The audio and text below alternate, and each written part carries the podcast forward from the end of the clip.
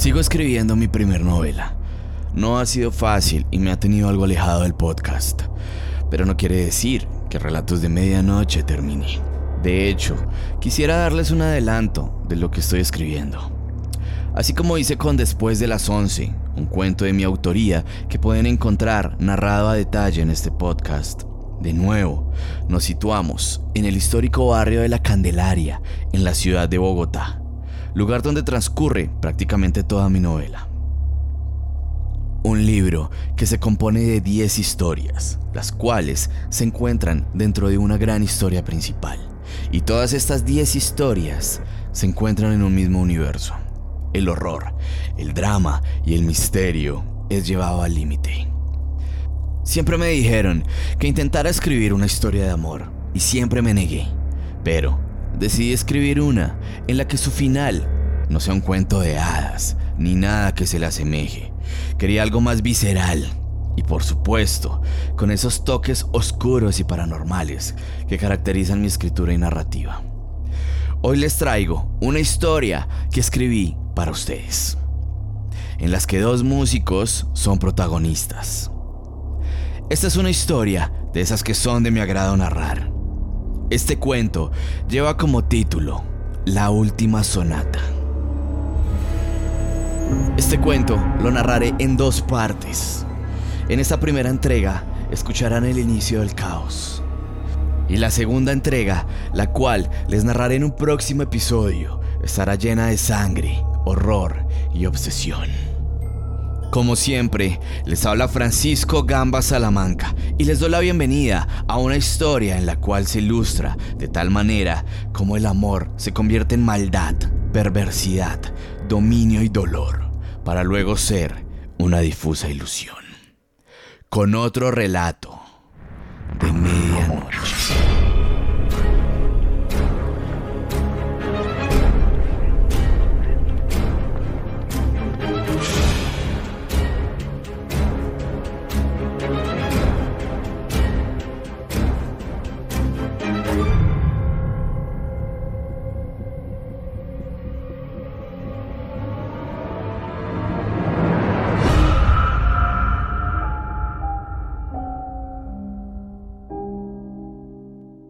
Negras y cargadas brotan del horizonte. Un fuerte aguacero se aproxima a la ciudad mientras las personas en las calles apuran su paso para llegar a sus casas antes que comience a caer el agua con mayor imponencia. Unas cuantas gotas hacen sonar las tejas de barro y uno que otro ventanal del lugar. El ruido del tranvía se opaca con el sonido de la lluvia ya presente. Por las ladeadas calles de la Candelaria se escucha el sonido de unos tacones al chocar con los adoquines que cobijan todo el camino. Es un caminar apresurado.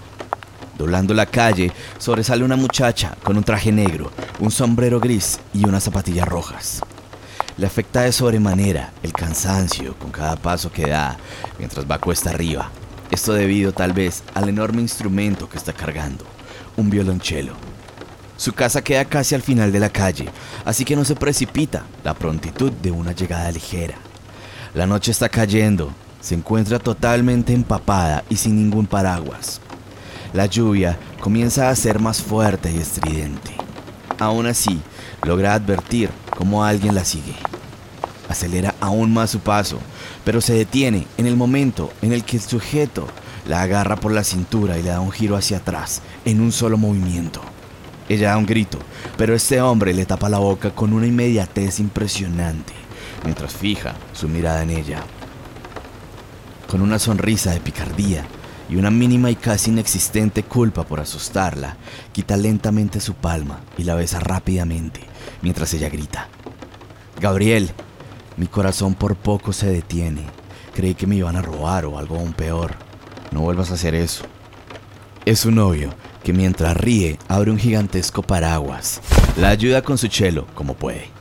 Él también es músico y lleva su violín, pero claramente no es tan grande como el instrumento de su novia.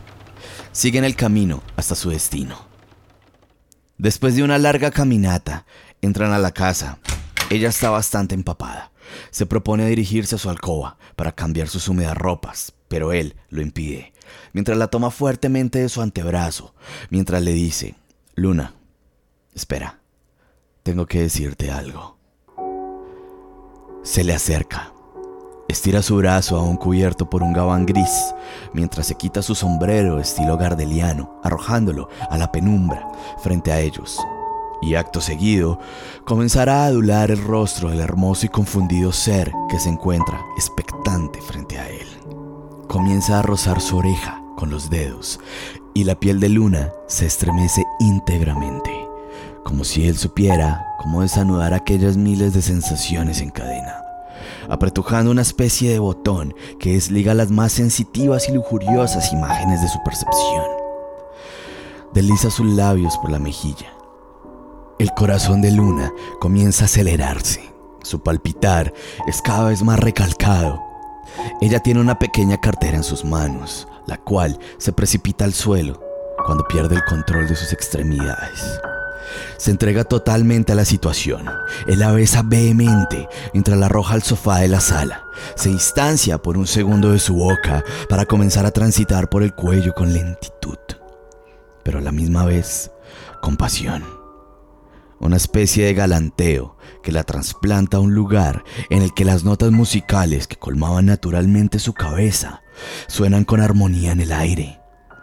Ella es tan encantadora y perfecta como su nombre o como una escala de sol producto de la caricia del arco con el violín. Todo suena afinado y en simultaneidad exacta. Gabriel recorre su abdomen y su entrepierna, mientras Luna roe sus propios labios, en resultado de la fogosidad y ansiedad que la abriga mientras él se pasea por su cuerpo a su antojo. Ambos son músicos, y él sabe cómo debe interpretarla. Cada centímetro de su piel es más sensible que cualquier instrumento de cuerda o de viento que hubiese tocado jamás, pero esta vez no debía hacer sonar un instrumento, no. Esta vez debía escribir una caricia en su cuerpo que la hiciera sentir sublime, venerada, deseada y especialmente perfecta. ¿Recuerdas lo que te iba a decir? Pues bueno, ya te lo dije, no necesariamente. Debía decírtelo al oído. Te dije cuánto te amaba y te lo dije por todo tu cuerpo. Así que ahora lo sientes, así que ahora lo sabes. Dijo Gabriel, musitándole al oído después de haberse acoplado el uno al otro intensamente. La noche termina de caer, liando con oscuridad toda paupérrima luz que lucha por no morir en las ya endebles llamas de las velas, que están en aquella sala, y ahí se encuentran ellos dos abrazados el uno al otro, mientras sus pieles se dan calor recíproco. Aún duermen, con un inalterable soñar, con una sonrisa de cariño y satisfacción. Al día siguiente, ambos tienen que ensayar para la presentación que se viene. Gente significativa de Bogotá iría a verlos, y esta sería su oportunidad para llegar a tocar en magnos escenarios como el Teatro Colombia, el San Jorge o su gran sueño, interpretar ante miles de personas algunas de sus canciones propias en el Teatro Colón. Ensayan por horas en el cuarto de estudio, donde como forma de vida dejan de estilar su arte. No solo con música, también con pintura. Después de tocar, Gabriel comienza un nuevo cuadro bastante surrealista. Es un gato, bastante neutro, visualmente difícil de concebir y algo misterioso. El animal está encerrado por once rocas y arriba de él hay una especie de sol inanimado, casi que ausente, tal vez muerto.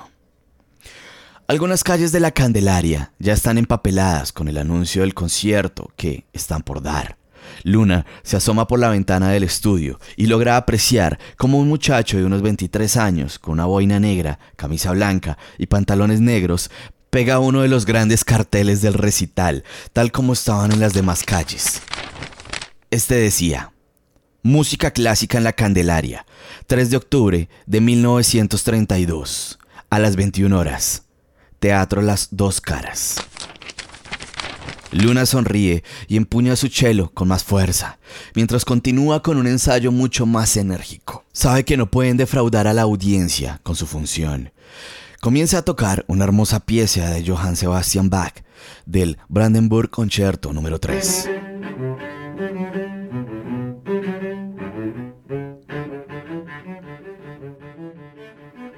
Ya son casi las 8.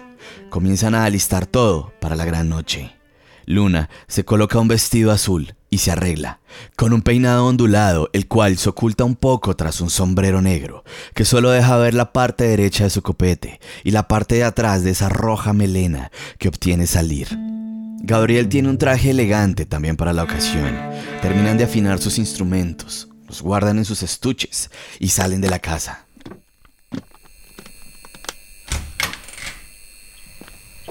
Los faroles, que están por toda la calle, esplenden su paso hasta llegar al teatro. Relativamente cercano a su casa. La gente los mira y los saluda. Era la pareja perfecta. Definitivamente un amor envidiable. Entran al teatro y caminan hasta los camerinos. Logran divisar al público, esperar en sus asientos, mientras uno de los organizadores les anuncia que salen en 10 minutos. Gabriel mira su reloj de bolsillo y lo vuelve a guardar. La abraza, le da un beso en la frente y salen a tarima. El cello y el violín ya están listos frente a sus asientos, esperando a ser interpretados. Solo deben encarar al público y comenzar. Se abre el telón para así ver cómo emergen los rostros de ellos dos. Hacen una venia. Los reflectores los enfocan directamente mientras la gente aplaude de entrada. Se sientan y agarran sus instrumentos. Las luces se bajan un poco y el público calla. Luna es la primera en hacer sonar su cello. Hace un prólogo suave durante un minuto y luego entra Gabriel con imponencia.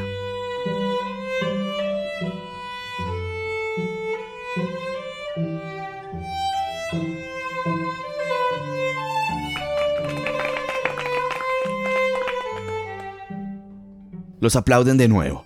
Todo marcha bien. Hay buenos comentarios en el público. Una media hora ya ha pasado desde que se entonó la primera armonía. Ahora la ansiedad ya se menguada en el estómago de ambos. Luna se queda callada para darle paso a un solo de violín de Gabriel.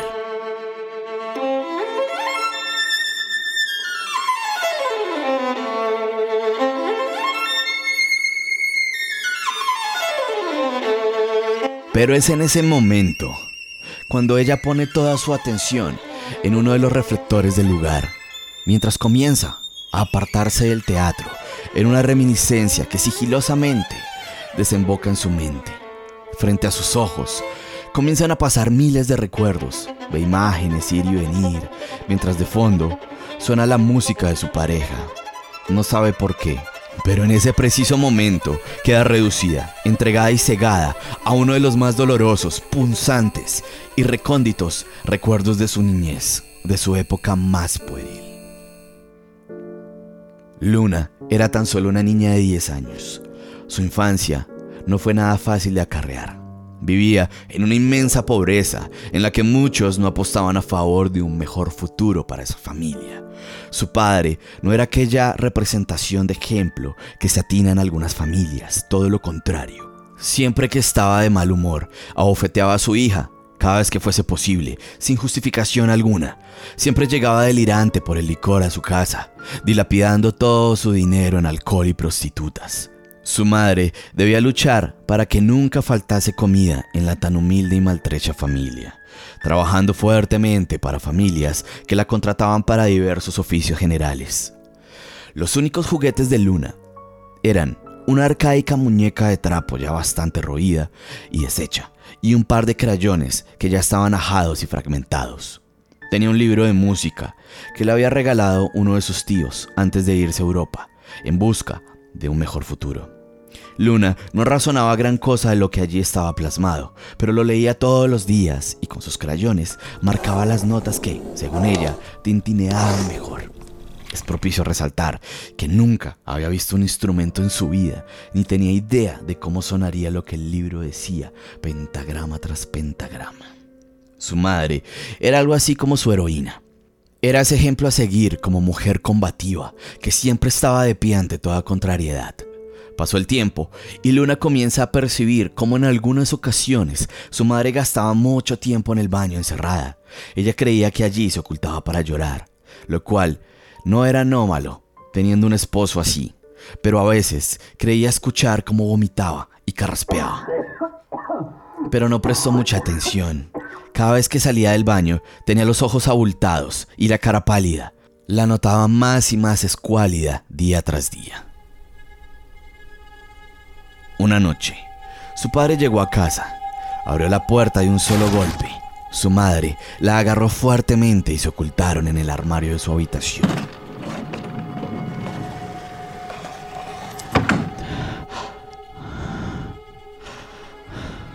Por entre el cerrojo de la puerta, de aquel escondite improvisado, observaban todo lo que acontecía en la alcoba.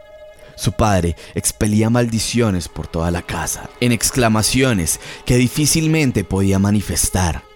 Entró en la habitación y se paró en la puerta mientras decía, Maldita sea, ¿dónde están par de inservibles? ¿Por qué se esconden de mí? ¿Acaso no ven que soy el dueño de esta escabrosa casa?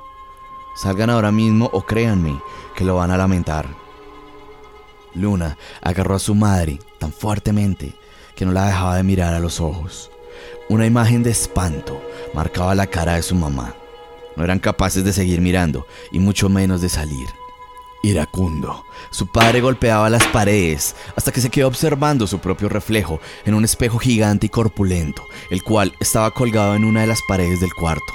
Gritó, lo alzó y lo estampó contra el suelo, rompiéndolo en mil pedazos.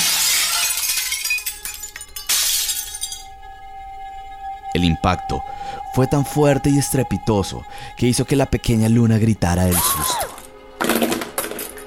Rápidamente, su madre le tapó la boca. Su padre escuchó aquel ahogado grito y de inmediato dirigió la mirada al armario donde estaban escondidas, agarrando uno de los trozos de vidrio del piso con la mano derecha. Luego posó su brazo detrás de la cintura, disimulando el pedazo de cristal. Mientras caminaba lentamente en dirección a ellas, les decía, discúlpenme, solo fue un momento de cólera.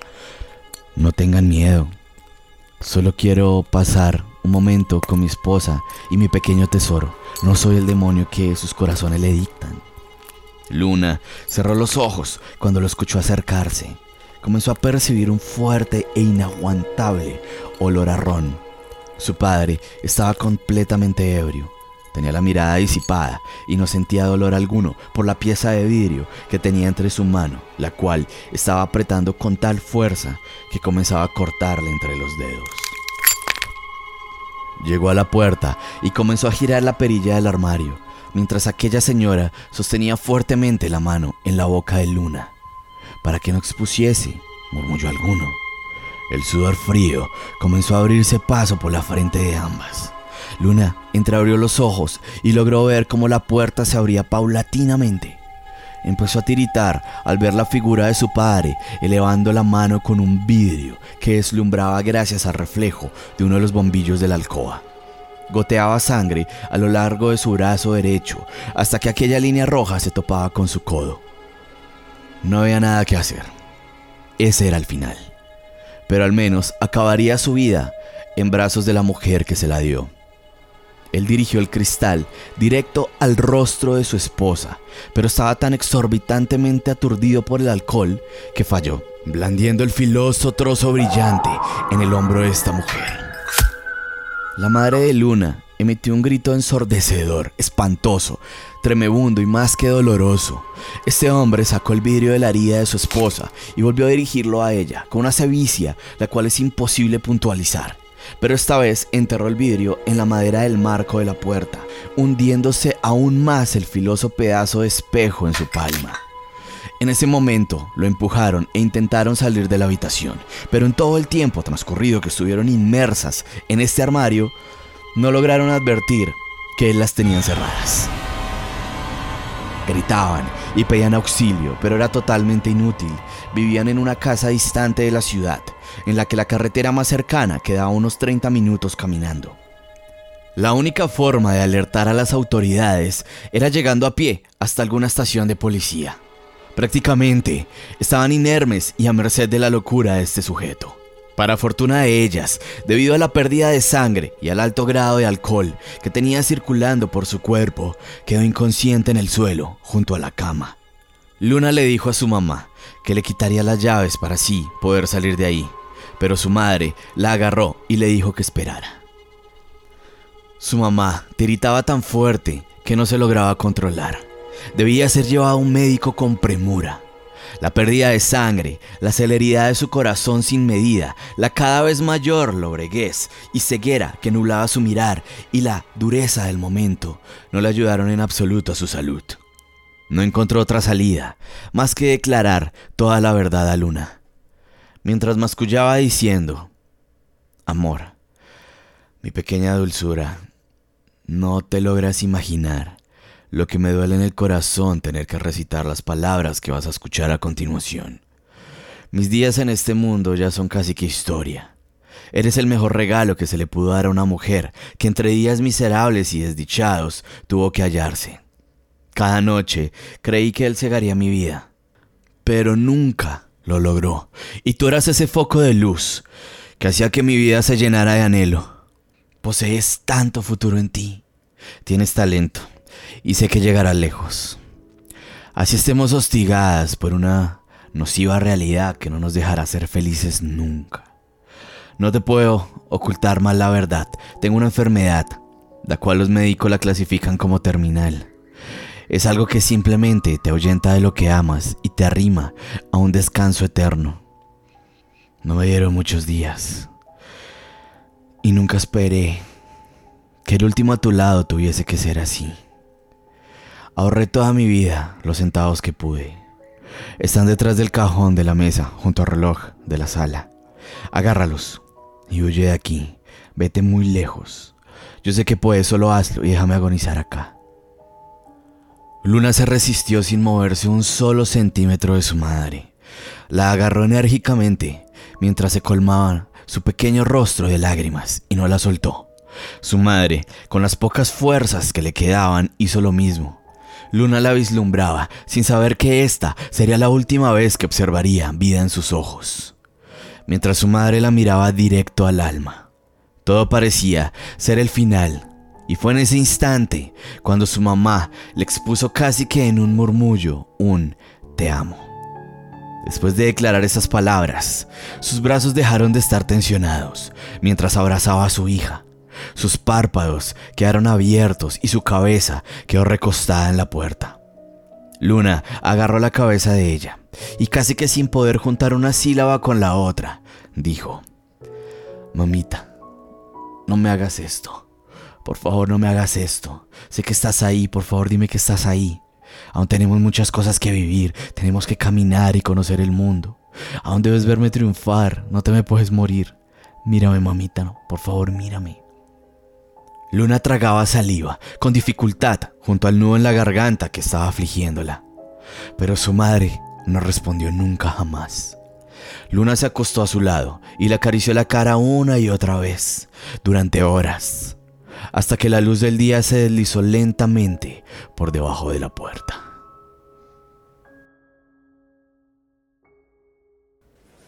El público mira desconcertado a Luna, que está ahí, observándolos, sin hacer absolutamente nada, con la mirada perdida. Gira su rostro para ver a Gabriel. Él la observa con la esperanza que reaccione y comience su línea de chelo ella intenta volver a la realidad y dejar atrás aquel recuerdo que fugazmente se paseó unos minutos ante ella. Pero está muy perturbada con lo que acaba de ver en su cabeza, con aquel recuerdo. Agarra el arco y comienza a tocar totalmente desubicada. No puede conectar una nota con la otra, suena desafinada y disipada. Las personas presentes murmuraban entre sí, algunos se levantaban y dejan el teatro, Gabriela mira con desespero y rabia. No sabe qué ocurre. Está haciéndolos quedar bastante mal y poniendo en tela de juicio el talento musical de la pareja. Luna aún no se logra imaginar todo el mal que se le viene encima. Nunca podría prevenir la desgracia que ante ella se postraría. Gabriel, por su parte, frustrado, ofuscado, se levanta y la agarra del brazo gritándole, ¿qué te pasa? Toca bien, pero ella solo lo mira cobardada y callada, mientras comienza a mezclar la realidad con el pasado, casi que logrando ver el rostro de su padre en él. Ella se quita las manos de su novio de encima, bota el chelo fuera de la tarima, mientras este emite un sonido brillante en las cuerdas al caer y tener contacto directo con el suelo de ladrillos del lugar. Luna corre a los camerinos, secándose las lágrimas en el camino. Ella espera que Gabriel vaya a pedirle disculpas o al menos decirle que esas cosas pasan. Pero en la siguiente media hora de estar ahí, nadie entra por esa puerta. Solo un ruido lejano de gente abandonando el teatro y una débil brisa que enfriaba sus lágrimas y acariciaba su piel y huesos. El dueño del lugar entra al camerino y le pide a Luna que por favor vaya a casa, puesto que están cerrando el teatro. Ella se levanta y va en busca de su chelo, y por supuesto de su novio, pero todo está oscuro y envuelto en un silencio sepulcral. En ese momento siente como una mano esquelética y fría se posa en su brazo derecho. Luna da un pequeño brinco, se alarma y agarra su chelo fuertemente mientras mira por encima del hombro. Es el dueño del lugar.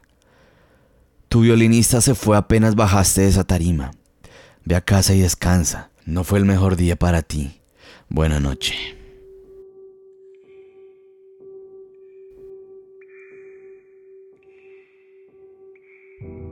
Camino a su hogar, el empedrado de la Candelaria es el único acólito de esta chica. Los faroles tienen una intermitencia que los hace apagarse durante cortos segundos y luego estar de nuevo emitiendo luz. Haciendo homenaje a su nombre, la luna se ve titánica y brillante.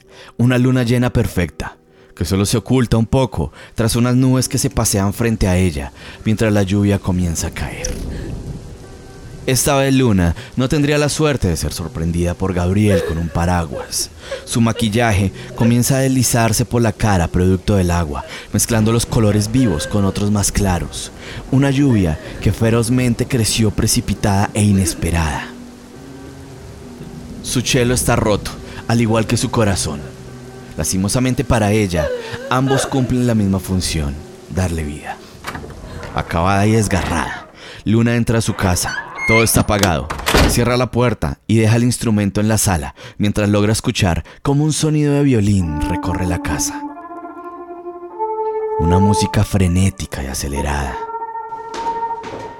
Ella sube los peldaños de las escaleras y ve a Gabriel tendido en el piso del corredor, recostado en una pared verdosa, con un violín junto a una botella de ron. Era descoordinado, estaba ebrio. Luna se asusta inmediatamente. Gabriel nunca fue así, era alguien completamente distinto, tenía una mirada amenazante. Luna se agacha para levantarlo, pero él la empuja. Me humillaste. Te quedaste ahí casi 10 minutos, con la mente en blanco, tocando unas notas de mierda. ¿Acaso crees que merezco ese trato? Pues bueno, le demostraré al mundo lo capaz que soy, creando una canción perfecta, música que jamás se ha escrito antes una sonata que te demostrará a ti que no te necesito. Durante más de una semana, Gabriel no salía del cuarto de estudio. Duraba horas y hasta días sin parar de tocar. No le dirigía palabra alguna a Luna. Solo se levantaba a comer, ya que ni siquiera se había dado una ducha en todo ese tiempo. Su barba negra y espesa ya está poblando la parte baja de su rostro. Claramente, Luna es consciente de su error en aquella presentación, pero no creía que fuese tan grave para que le afectara el ego de tal manera. Ella siente que realmente el problema puede ser su cabeza, tal vez locura, algo que ella no logró advertir al conocerlo. Todo marchaba de maravilla hasta esa presentación. Su obsesión musical superó con creces al amor hermoso y ridículo que flotaba frente a ellos. Llegaría así la noche del 11 de diciembre. Gabriel tiene empapelado todo el cuarto de estudio con partituras de su más jactanciosa composición. Según él, la canción perfecta. Una pieza musical jamás escrita que aún está en construcción. Pero él sabe que le hace falta algo. Necesita más sentimiento. Por primera vez en dos meses, dejó que Luna entrara a este lugar. Quedó pasmada. Ella camina por entre el mar de hojas que rebosan el suelo, levanta la mirada y se encuentra con las paredes abrigadas por más partituras por donde sea que mire. ¿Qué te pasó? No entiendo por qué estás así. Antes de que entraras a ese teatro eras otro. ¿En qué momento te perdí? dijo confundida. Él no le presta atención, solo le muestra su obra de arte con orgullo y una mirada algo incómoda. Ella, al ver la estructura de la canción, sabe que está mal, sin sentido, sin una armonía recatada, como si se le hubiera olvidado lo que era la música. Definitivamente era otro. Su mente no estaba sana, había caído en una locura extraña, sin explicación alguna. La canción está mal. Parece que hubieras dilapidado tu talento con la locura que te asedia. Le dice Luna mientras deja el cuarto y cierra la puerta. Aquellas palabras fueron irreparables. Nadie había cuestionado su arte, como si fuese la gota que faltaba para rebasar el vaso, que contenía su desdén de incoherencia y desquicia. Comienza a arrancar las hojas de las paredes con furor.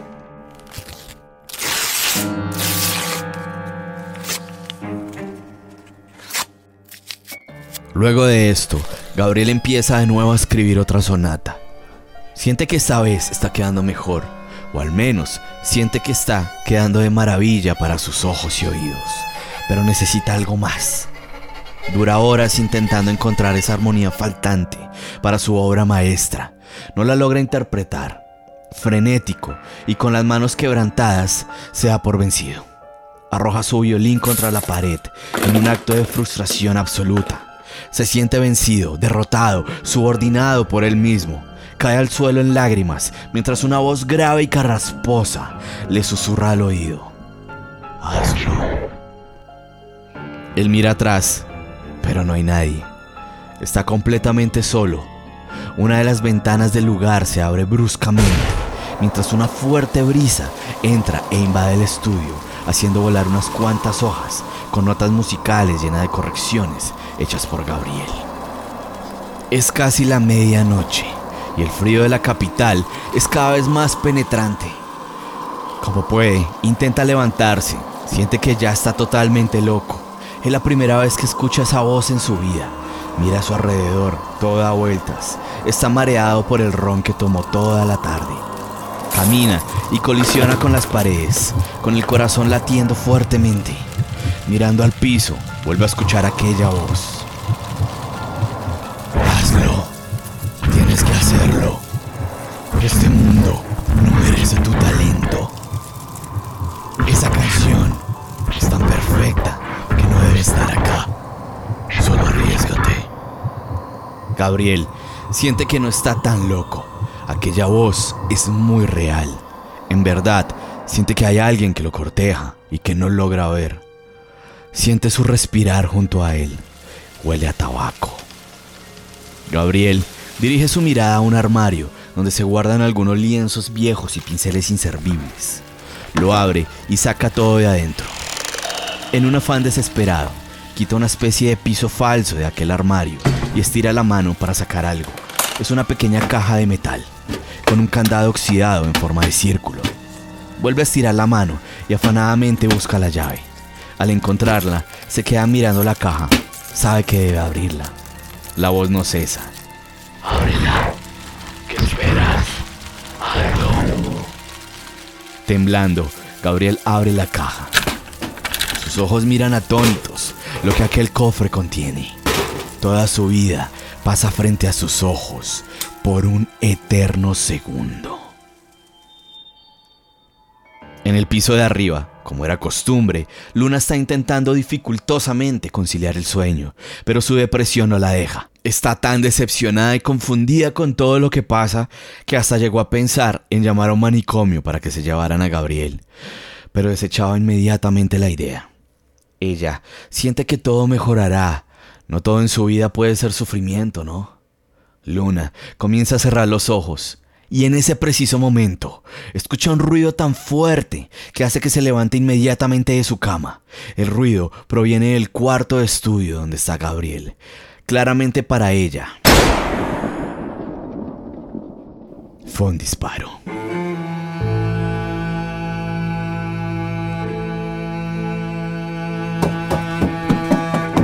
Luna corre desorientada baja las escaleras y abre de un solo golpe la puerta de estilo victoriano de aquel estudio.